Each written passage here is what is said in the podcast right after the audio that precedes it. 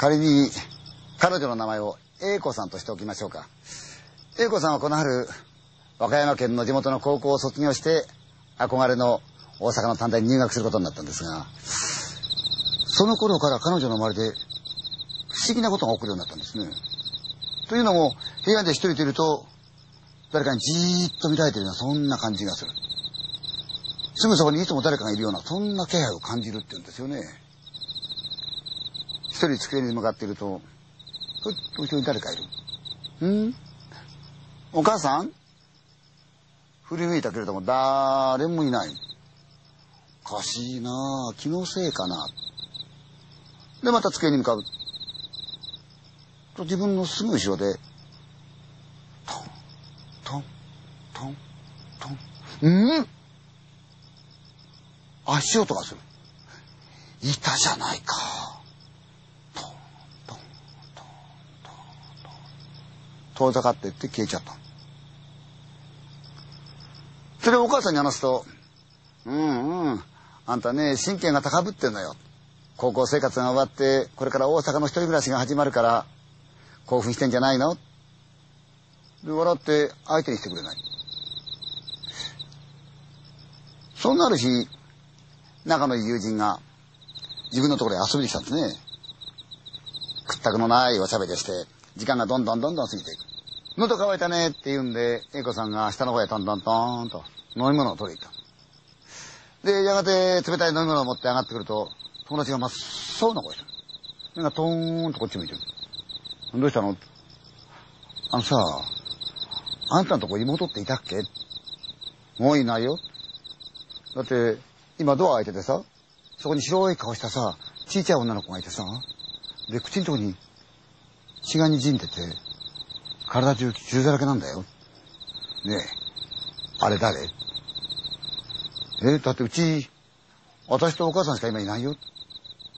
言うと友達が、あ、そう。あ、そうだ、私も帰れなくっちゃ。慌てて帰ってっちゃった。どうしたんだろうなぁとは思ってたんですが、その後テレビをつけて、一人ゴローンと眺めてた。そのうちになんだか気配を感じた。ん？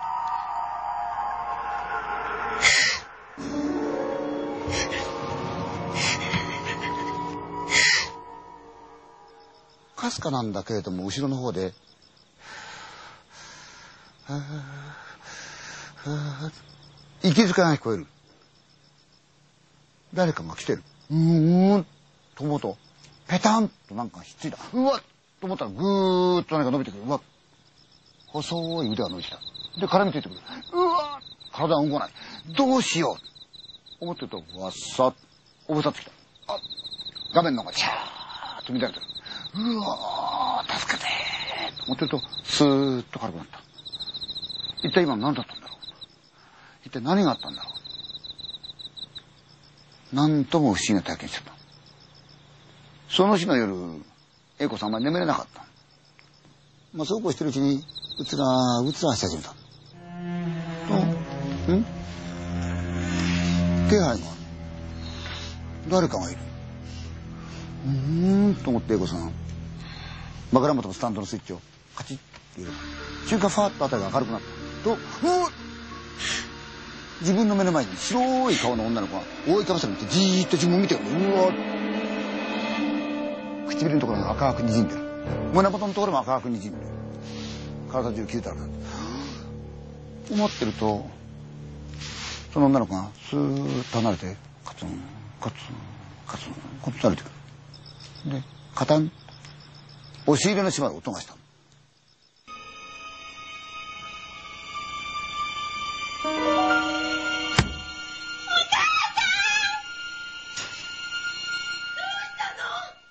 もう自分の部屋じゃ眠れない。お母さんに話をすると、じゃあ明日、お尻を見てみようかという話になったんですね。翌日早速二人でもって、お尻を片付けてみた。いろんなものが出てくる。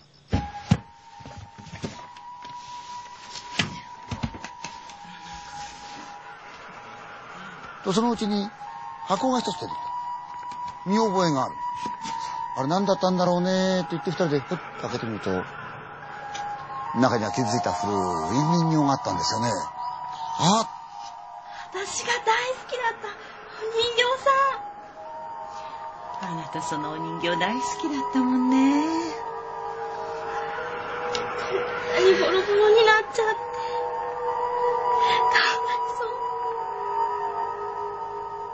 人形をぐっと抱きしめて胸元に押しちゃってて。彼女の目から涙がポロポロポロポロこぼれた。んですよというのはそれには訳があった。んですよ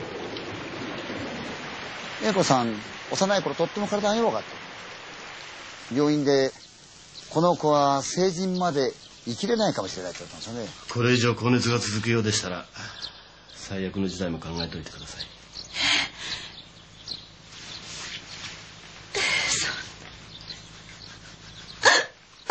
そんなしなさいよ。大丈夫だから。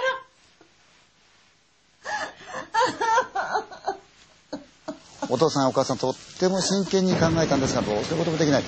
おばあちゃんは特に可愛がってましたからね。神様だ仏様だ。お願いして歩いたそんな時たまたまおばあちゃんあることを耳にしたんですね。というのはこの土地ではですね人形に魂を引っ込んで人を呪い殺すというそういう風習がある。これ逆に人を助けることができるっていうんですよ。で早速おばあちゃん人形師のところへ行って女の子の頭を作ってもらった。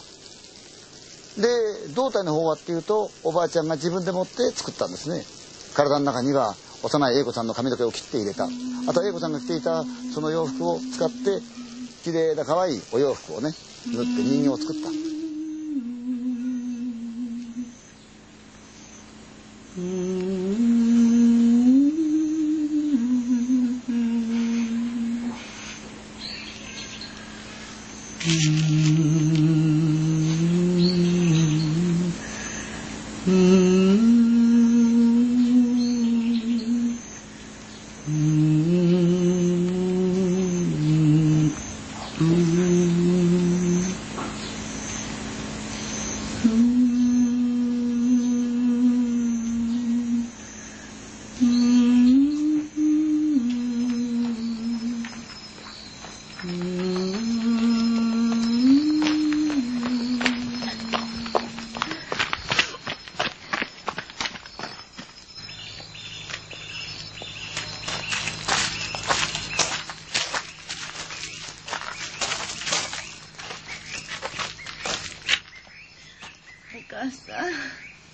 どうぞ。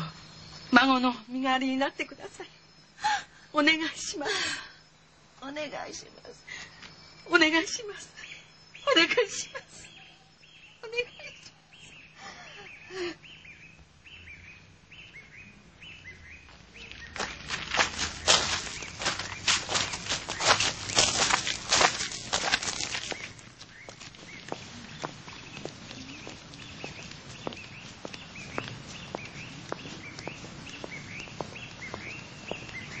んた一人っ子だからね。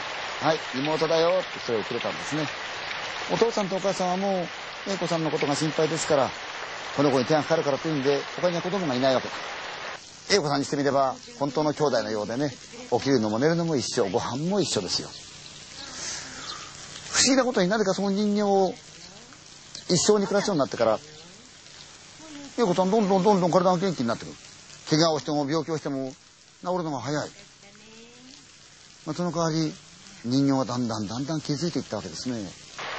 中学入る頃にはもうすっかり活発な女の子になって陸上部ですよ。友達もたくさんできた。でそんな頃におばあちゃん亡くなっちゃった。人形はっていうとボロボロになって箱にしまわれていつしか忘れ去られてしまったんですよね。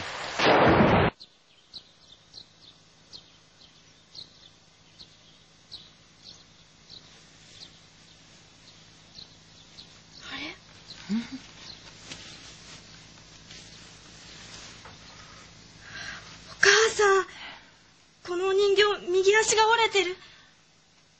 あなた高校1年の時に交通事故で骨折したでしょ？このお人形が身代わりになってくれたのよ。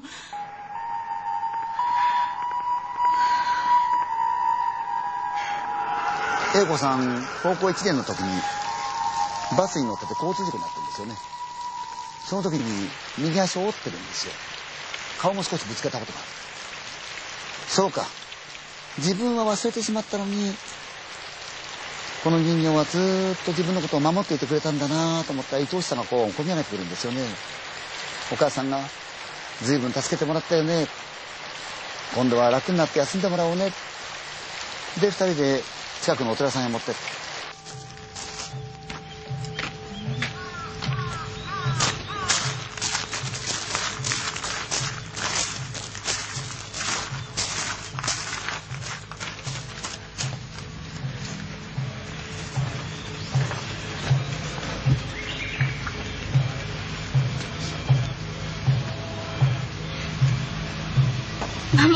てありがとう。